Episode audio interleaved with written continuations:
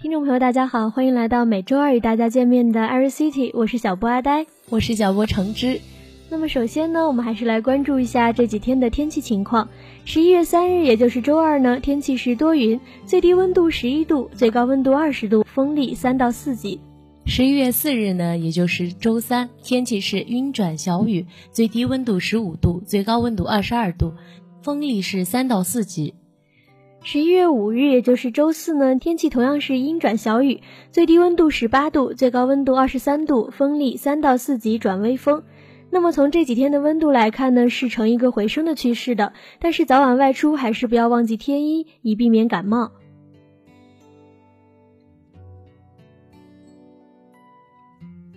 今天的第一个同城活动是话剧《银锭桥》，时间是十一月八日到十一月九日，每天晚上的七点半到九点半，地点是南京建邺区南京保利大剧院，费用是一百八十元到六百八十元不等。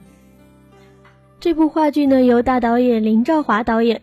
由高亚麟、史可、许文广等主演，讲述了在北京银锭桥旁，一个普普通通、辛勤开着饭馆的小人物于武，为了保住自己的这份祖业，卷入了一场荒诞的骗局之中。在这个令人啼笑皆非的迷局之中，每个人都扮演着自己认为应该扮演的角色，却又因利益的驱使，最终将自己还原为本来的自己。看似一切都没有改变，看似一切都会过去。站在银锭桥头，看涟漪泛开又归复平静，看炊烟升起又消散无踪，看世态炎凉，众生百态，笔落此又起。这部话剧的导演林兆华，中国著名话剧导演，毕业于中央戏剧学院表演系。早期作为演员进入北京人艺，于上世纪七十年代末开始担任导演，至今已导演了八十余部舞台作品。一九八四年至一九九八年担任北京人艺副院长，现任北京大学戏剧研究所所长，在北京大学、中国传媒大学、中央戏剧学院等兼职与客座教授。林兆华在八十年代初至中期的《绝对信号》《车站》《野人》引发了中国八十年代实验戏剧风潮，开启了中国当代剧进入现代主义阶段的大门。林兆华的作品风格。类型趋于多样化，包括现实主义风格话剧、前卫剧场、戏剧和歌剧等。他在各种类型与风格中都创作出了极高的艺术价值的作品。而这部剧的编剧崔世云呢，是青年编剧，他曾经长期的担任记者，十次获得了北京新闻奖。二零一零年，他为了儿时的舞台剧梦想，开始从事剧本创作。他的代表作系列呢，有儿童音乐故事剧《西游记》。这部话剧曾经创下了百分之百的售票率的票房纪录，《银锭桥》是他的首部话剧作品。领衔主演之一许文广，国家一级演员，著名的制片人，中国国家话剧院国画影视文化传媒公司董事长。多年来，一方面活跃在影视剧和话剧舞台上，在众多影视剧如《新三国》里扮演的袁绍。《楚汉传奇》里扮演的赵高等，塑造了多个为观众耳熟能详、津津乐道的经典角色。另一方面，又凭借专业的操盘能力，在幕后创作出了多部经典影视作品。《辛亥革命》荣获了2012年第十一届中国长春电影节最佳华语故事片奖。电影《最长的拥抱》在第三十六届蒙特利尔的国际电影节里荣获最佳创意奖。另一位领衔主演高亚麟呢？一九九零年参军入伍，一九九一年进入了中国人民解放军艺术学院。在九四年的时候，他被分配到了空政话剧团。一九九八年，他成为了整个空军系统唯一就读导演班的人。两千年参演电视剧《乱世英雄吕不韦》，两千零二年导演电视剧《炊事班的故事》，两千零四年在电视剧《家有儿女》中饰演夏东海。二零零七年，他凭借影片《追爱总动员》获得法国卡普电影节铜奖。二零零八年主演的电视剧《回家》获得五个一工程奖。今天的第二个同城活动是南京站陈萨的钢琴独奏音乐会，时间是十一月八日周日晚上的八点到十点，地点是南京市玄武区南京文化艺术中心大剧院，费用是一百八十元到四百八十元。近年来呢，陈萨已经被公认为当今最具魅力的钢琴家之一。他在2000年的肖邦国际钢琴大赛、范克莱本的钢琴大赛的出色亮相，为他打开了国际演奏生涯的道路。越来越多的观众在倾心于陈萨的声音。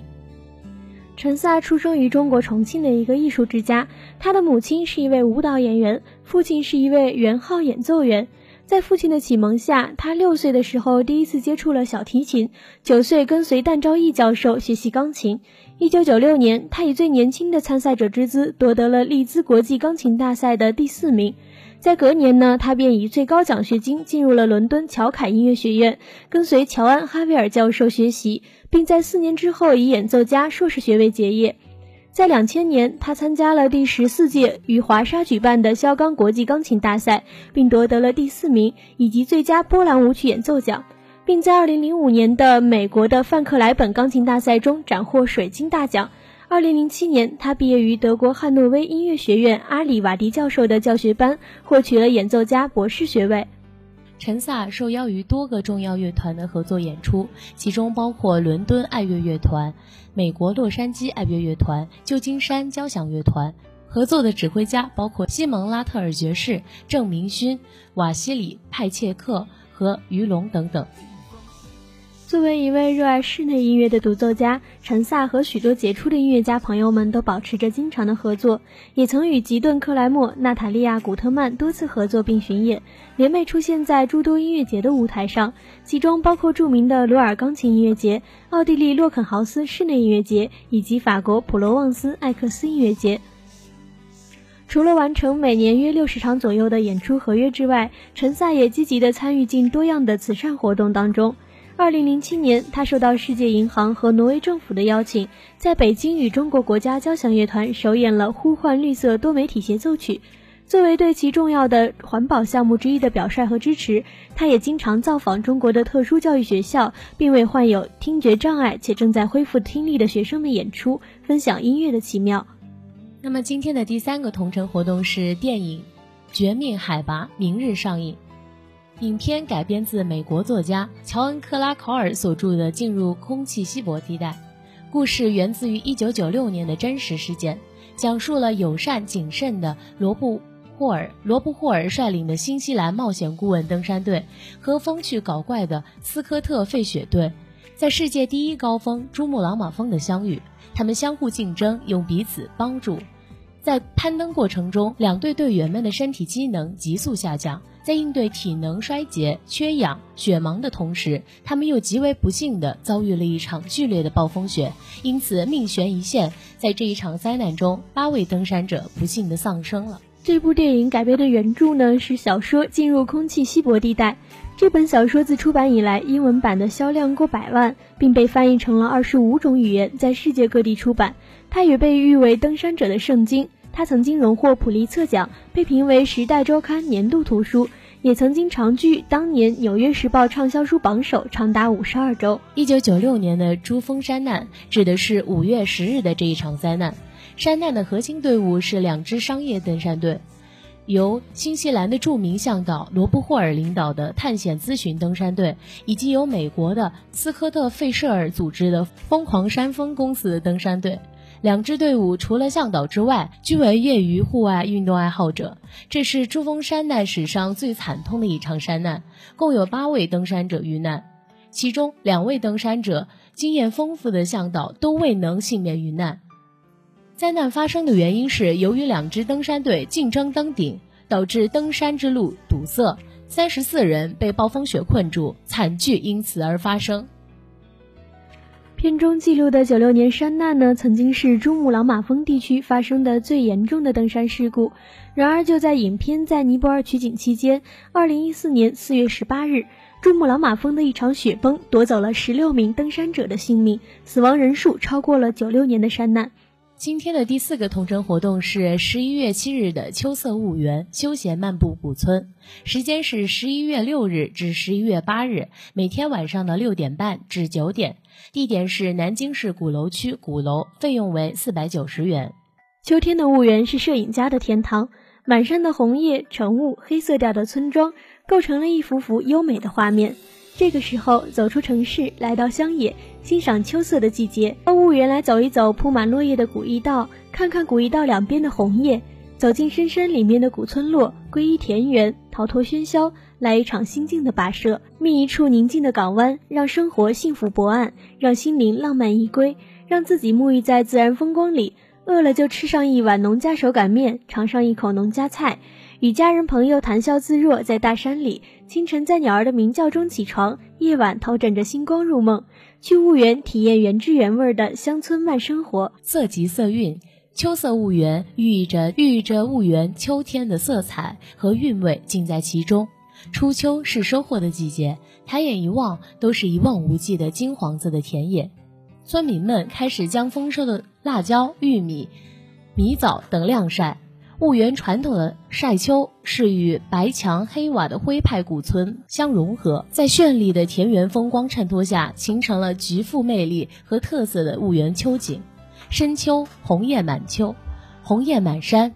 炊烟中隐约的粉墙黛瓦，如梦如幻，有如人间仙境。秋色婺源不光有如山水般的美景，还有令人垂涎欲滴的美美味珍肴，清蒸红鱼、粉蒸肉，